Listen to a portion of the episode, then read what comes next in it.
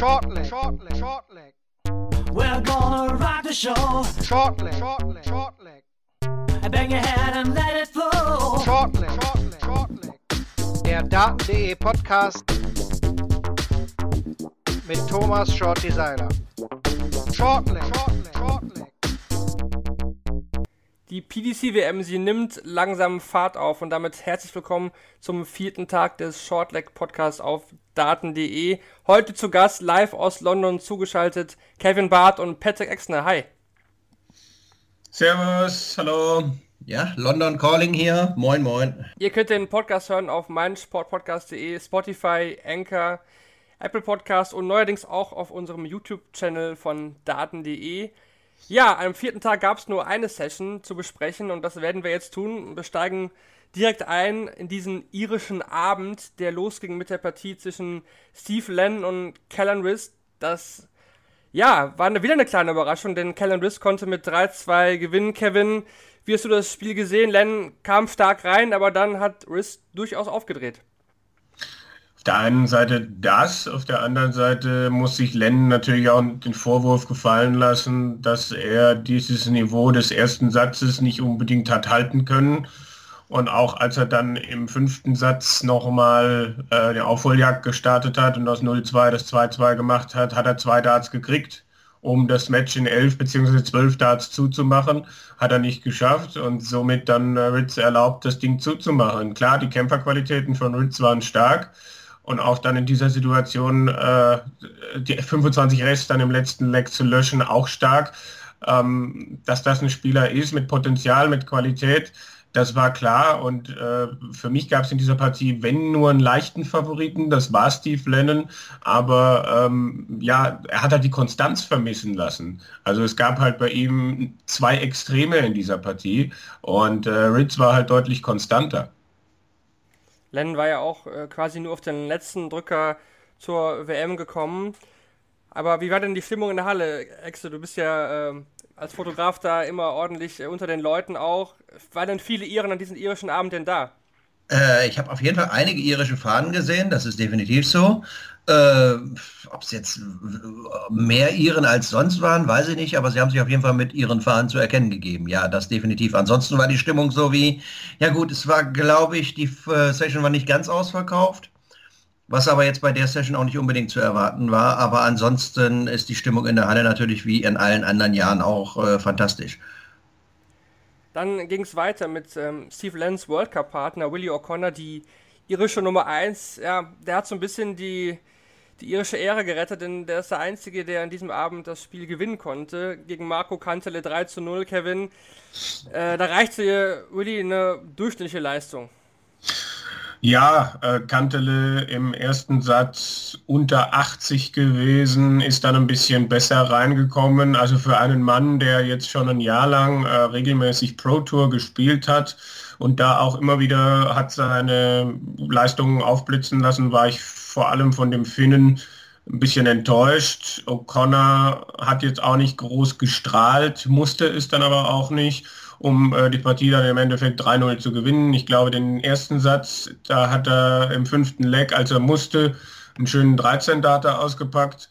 Ähm, und in den anderen Sätzen dann halt auch genug getan. Er wird sich steigern müssen, weil sonst, äh, ja, wird das nicht mehr für viel reichen. Aber gegen Kantele hat es gereicht und der, der, muss natürlich sich fragen, warum bei dieser WM-Partie so viel von ihm ist irgendwie vermissen gelassen.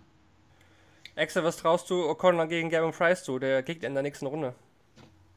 Ja, also äh, mit der Leistung, die er gestern gebracht hat, äh, ehrlich gesagt nicht viel. Da wird er sich wahnsinnig steigern müssen, wenn er gegen Price in irgendeiner Form eine Chance haben möchte. Aber ein gutes Turnierpferd springt nur so hoch, wie es muss. Die Leistung hat gestern völlig und souverän ausgereicht. Und äh, mal gucken, ob er da noch ein bisschen mehr Gas geben kann, wenn er gegen Price wählt. Äh, dass er es kann, wissen wir. Also von daher äh, abwarten. Aber im Moment mit der Leistung würde ich sagen, äh, mhm. nein, keine Chance. Ja, absolut. Price, ja, in dem Fall Gavin ja der absolute Top-Favorit dieses Jahr. Dann kommen wir schon zur dritten Partie des Abends. Die fand statt zwischen Vincent van der Voort und Keen Barry. Eine sehr, sehr schnelle Geschichte. Nicht, weil es jetzt unbedingt 3 zu 0 in den Sätzen ausgegangen ist, sondern weil einfach zwei unfassbar äh, schnelle Werfer aufeinander getroffen sind. Kevin, 3 zu 0 klingt deutlicher, als es war, oder?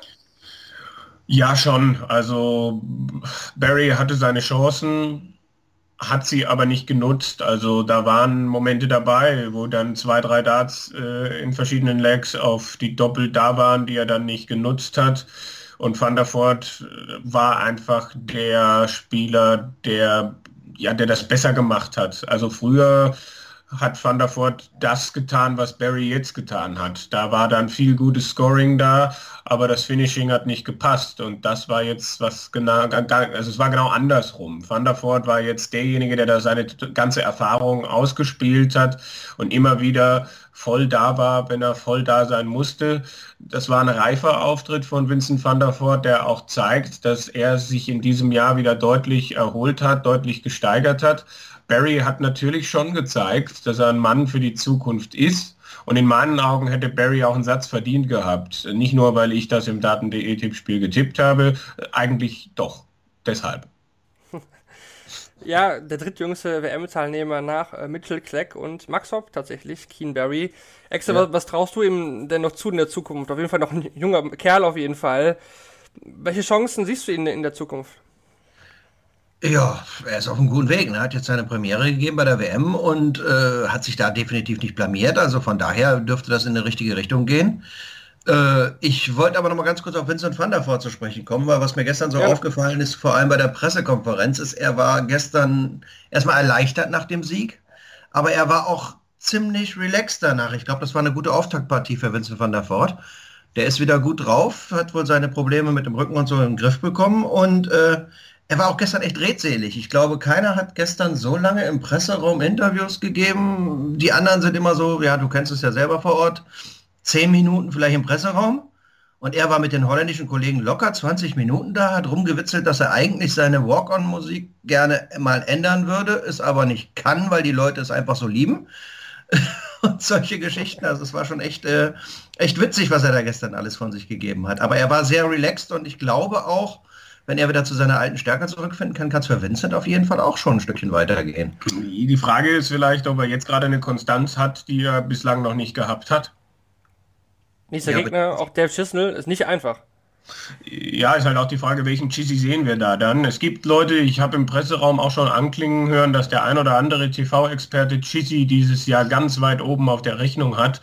Das sehe ich nach wie vor noch nicht ganz so. Äh, aber Chisi van der Voort, das könnte auch über fünf Sätze gehen. Also weil, weil Van der Voort gerade in meinen Augen die Form hat und es wird natürlich, wird natürlich auch wieder ein unfassbar schnelles Spiel. Ne? Also äh, das, da, das ist halt dann auch. Wir haben ja gestern sehr früh Feierabend gehabt, das vielleicht noch kurz, was natürlich auch daran lag, weil die Ergebnisse so, so waren, aber auch weil wir sehr schnelle Spieler an Bord hatten. Da war Brandon Dolan war der langsamste gestern. Gute Überleitung zu Brandon Dolan. Ja. Perfekt, der war nämlich im letzten Spiel des Abends äh, der Gegner von Gary Anderson und Dolan kam nicht wirklich rein, hat ja absolut äh, nicht zu seiner Form gefunden. Das war im ersten Spiel gegen Nitin Kuma deutlich besser. Ich fand auch zum Beispiel, dass er relativ schnell gespielt hat für seine Verhältnisse. Es war de definitiv schon mal langsamer. Ja, am Ende 3 zu 0 verloren gegen Gary Anderson, der ab dem zweiten Satz wirklich gut gespielt hat. Und ähm, der war auch im Interview bei dir, Kevin. Und da hören wir doch mal kurz rein, denn der war ganz gut drauf, der Schotte, würde ich sagen. Is there still a third world title in you? I don't know, you tell me. What do you think? Go and say no. Possibly when, when, you, when you are on a roll. You're saying no, I was going to say you're not getting the next interview. also Gary Anderson zu Scherzen aufgelegt. Ähm, wie hast du ihn in der Pressekonferenz gefunden, Kevin? Sehr erleichtert nach dem Sieg? Ja, also er war, er war total froh, äh, das hat er auch durchklingen lassen, dass er nicht der nächste Gesetzte war, der, der rausgegangen ist. Und äh, ja, also es war jetzt nicht möglich, mit ihm total ernsthafte Konversationen und Gespräche zu führen. Er hat bei jedem äh, den Schalk irgendwie im Nacken gehabt, bei mir irgendwie besonders. Äh, es ging ja schon los mit, äh, wo ich gesagt habe, Gary 79er Average im ersten Satz und er sagte dann, oh, ich, ich habe gerade kurz gedacht, du sagst jetzt, ich habe das ganze Match über 79 gespielt und dann war schon der erste Lacher da. Also er war, er war erleichtert, er war danach auch sehr entspannt. Er scheint jetzt durch diesen Sieg in einem, in einem guten Mut zu sein. Er hat auch immer wieder betont, er trainiert jetzt seit drei Tagen ausgesprochen gut und hat eigentlich immer, er und das Practice Board waren nie die besten Freunde und äh, das war jetzt die letzten drei Tage anders und er hat, glaube ich, auch gesagt, wenn, ähm, wenn er einen Tag vorher gespielt hätte, dann würden sie jetzt schon 100.000 Pfund für die beiden neuen Data ausgeschüttet haben. Also äh, er ist, er ist glaube ich, jetzt in einem, in einem Mut, in einem Mindset, äh, wo ich ihm schon zutraue, relativ tief in dieses Turnier dann auch vorzustoßen. Ja, wir haben ja vor der WM immer gesagt, äh, Gary Anderson spielt quasi gegen seinen Rücken. Und äh, auf der Bühne habe ich mir dann, äh, weil ich als Fotograf ja auf die Bühne darf, habe ich ihn mir dann mal ganz genau angeguckt, auch während der Pausen und so. Und äh, ich muss sagen, ich habe jetzt nicht feststellen können, dass er in irgendeiner Form Rückenprobleme hat. Die scheint er also in den Griff bekommen zu haben. Und wir wissen alle, wenn Gary seine Rückenprobleme in den Griff bekommen hat, dann äh, kann es natürlich, dann ist er ein fantastischer Spieler und dann kann es echt weit für ihn gehen. Und da sieht es im Moment so aus, als hätte er da keine Probleme. Zumindest ist mir gestern nichts aufgefallen. Ich habe extra mal drauf geachtet. Ja, definitiv. Ab Satz 2 waren es äh, Averages, im Set Averages beide über 100 oder beziehungsweise nahe der 100er Grenze. Und auf einmal kamen auch die 180er. Also er war jetzt mit der Spieler mit den meisten 180ern bisher bei diesem Turnier. Ich weiß nicht, ob er die meisten geworfen hat, aber auf jeden Fall, ähm, ja, die Scoring-Maschine war schon ab Satz 2 an und mal sehen, was, was Anderson machen kann im restlichen Verlauf des Turniers, dass er das gewinnen kann, hat er ja schon zweimal gezeigt. Ja, also in meinen Augen hat Dolan schon auch Geschenke verteilt. Also im, im dritten Satz könnte er 2-0 vorne sein, trifft aber einfach die Doppel nicht. Also es, es äh, hätte schon auch noch mal ein bisschen enger werden können. Äh, erstens, also wenn du als Dolan nicht in der Lage bist, den ersten Satz zu gewinnen, wo Anderson unter 80 spielt, das ist schon mal eine ziemlich weggeworfene Chance. Und dann dieser dritte Satz, da hätte er auch noch mal, obwohl Gary da über 100 gespielt hat, der hätte auch in Dolan gehen können. Ja, definitiv. 144er Finish von Anderson war da sicherlich auch der äh, Keypoint, auch der das ja. Match quasi auch schon fast vorentschieden hat, denn danach war Dolan eigentlich komplett raus aus dem Spiel. Ja gut, das waren schon die vier Spiele vom Montag. Dann könnt ihr euch jetzt streiten um das Match of the Day beziehungsweise um den Player of the Day. Von gestern Abend. Ja, nun. Pff, äh, was machen wir denn? Äh, äh, äh, Kellen Ritz hätte ich jetzt mal gesagt. Als Player of the Day irgendwie. Ja, da könnte man sich anschließen. Ich war jetzt kurz am überlegen, ob ich nicht vielleicht Vincent van der Voort auch noch irgendwie reinnehme. Mhm. Da würde dann zum einen natürlich meine holländische Seele sprechen. Äh, zum anderen einfach, weil er auch mal wieder, ich mag ihn halt, wenn er so relaxed spielt, aber ich glaube doch, man muss als Player of the Day da wirklich sagen, Kellen Ritz, da bin ich bei, bei Kevin dabei, weil das war dann doch eher der unerwartetste Sieg des Tages. Das ist dann aber vielleicht auch das Match of the Day, weil es so schön eng und spannend und über die volle Distanz ging. Also Anderson wäre vielleicht auch noch eine äh, Kategorie, aber von der Spannung her wäre es in meinen Augen dann aber auch das Match mit Beteiligung von Callum Ritz. Ja, da ich Spannung auch vor, vor Ergebnissen und Averages sehe, in dem Moment äh, würde ich auch sagen, sowohl Player of the Day als auch Match of the Day das erste so harmonisch schon wieder. Das ist ja in diesem Podcast wohl mittlerweile gang und gäbe. Ja, nachdem wir dann diesen irischen Abend abgeschlossen haben, dann haben wir am Morgen, oder beziehungsweise heute ja, heute Mittag die österreichische Session. Denn äh, wir haben da zwei Spieler aus Österreich. Zum einen äh, Robert John Rodriguez, der spielt gegen Noel Malikdem. Und Soran Lechbacher trifft auf den Polen Christoph Ratajski, Davor spielen noch Ryan Searle gegen Robbie King und Christo Reyes gegen Lawrence Ilagen. Kevin, was traust du Robbie, John bzw. Soran in ihren Spielen zu? Ja, vom Papier her ist Roby, denke ich, gegen äh, Noel leichter Favorit. Denke aber trotzdem, dass seine Unkonstanz äh, eine gewisse Rolle spielen wird und Malik Dem, den schätze ich relativ stark ein. Mm, da hätte ich jetzt auf einen Fünfsatz-Sieg für Roby getippt.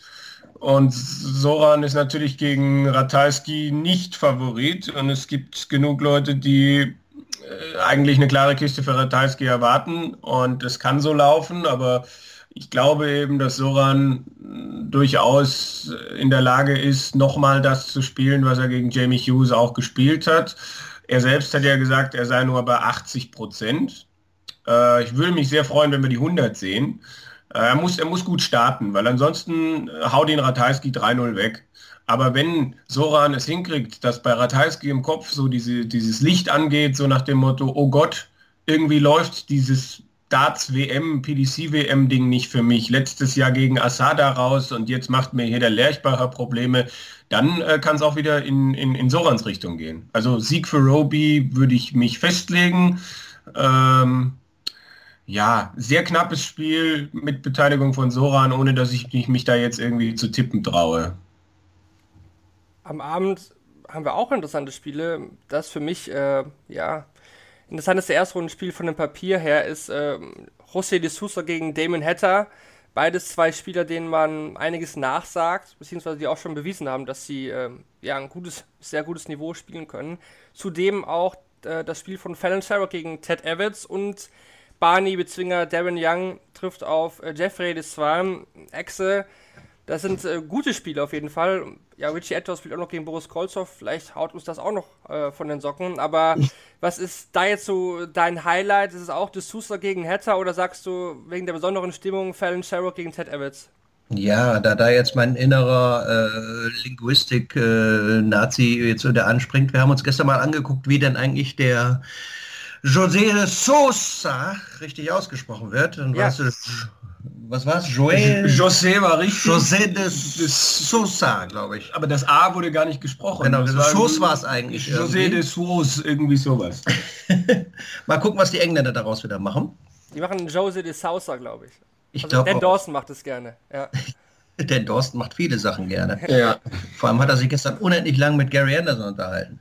Naja, ähm, äh, ja, äh, was wollte ich sagen? Äh, ja, es, ist- es ist leider schade, dass die beiden so früh aufeinandertreffen, weil beiden hätte man wirklich, wie du bereits gesagt hast, relativ viel zugetraut. Ähm, ja, am meisten freue ich mich irgendwie mal wieder aufgrund der Stimmung in der Halle auf das Spiel von Ted Evans gegen Fallon Sherrock.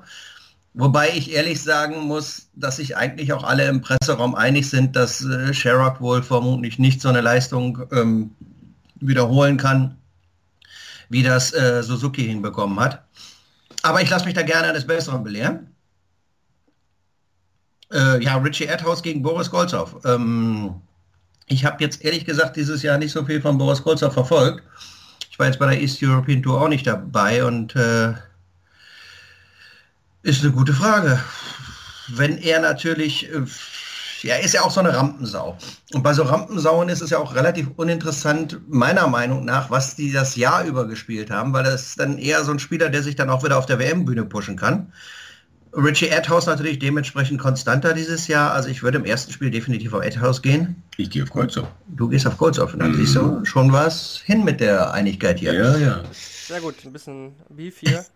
Weg mit diesem Kuschelkurs hier. Wir Ja. müssen Kevin mal runterkriegen von Platz 2 der Tippliste. So, äh, dann muss, äh, im, ja, im zweiten Spiel, oh, schwierig, schwierig, schwierig, schwierig. Ich würde einfach mal auf Hitter gehen, weil er einfach vor laufenden Kameras die größeren Erfolge hat in diesem Jahr. Und der Tippkönig geht auf De Souza. ja, und ich auf De Sousa. Na dann. Ja, aber Ken Evans gegen Fallon Sherrock, so gerne ich es hätte, äh, da eine Sensation zu sehen, aber ich denke und befürchte, das wird ein glattes 3-0 für Ted. Ich auch. Und äh, ja, interessanteste Partie eigentlich vom dem, was man so an Level erwarten könnte, wäre die letzte. Darren Young musste sich ja ehrlich gesagt gegen Barney gar nicht ganz so lang machen. 87er Average. Ja, aber ich fand jetzt auch, dass da noch mehr geht bei ihm. Also wenn man so sieht, was er in Amerika spielt, Mm, dann ist da durchaus noch mehr drin. Und Jeffrey Deswan natürlich logischerweise, wenn der äh, Ist der auf einer Rächermission vielleicht? Ja, der Ja, King, für, sein, Kingslayer. sein, für seine Vater-Lehrmeisterfigur. ich weiß es nicht. ja, vielleicht ist es auch zu viel Druck, keine Ahnung. Also ich glaube auch, das- dass er Young vom Bord knallt. Ich auch. Also Aber ich so gehe davon auch aus, ja, keine Frage.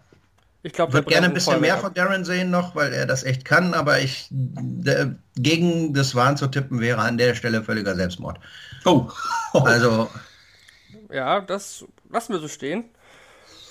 Ja, Jungs äh, oder Männer, wie, wie nachdem, wie wir bleiben wollen. Ähm, das das soll es für heute gewesen sein. Wir haben hier einen äh, ereignisreichen Tag vor uns. Ihr seid vor Ort, ich am Laptop und werde das Geschehen verfolgen. Lest die Berichte von Daten.de. Ihr werdet ja auch heute wieder Interviews führen und äh, von vor Ort Sachen berichten, buntes. Wir haben ja alles im Programm bei Daten.de. Also einfach mal auf der Webseite vorbeischauen oder auch auf unserem YouTube-Kanal. Dann soll es das für diese Sendung gewesen sein. Danke euch beiden ja, gerne. Gerne, gerne. und wir hören uns auf jeden Fall nochmal wieder in den nächsten Tagen. Und ja, danke fürs Reinhören an euch und bis morgen. Ciao. Tschüss, tschüss. Tschüss.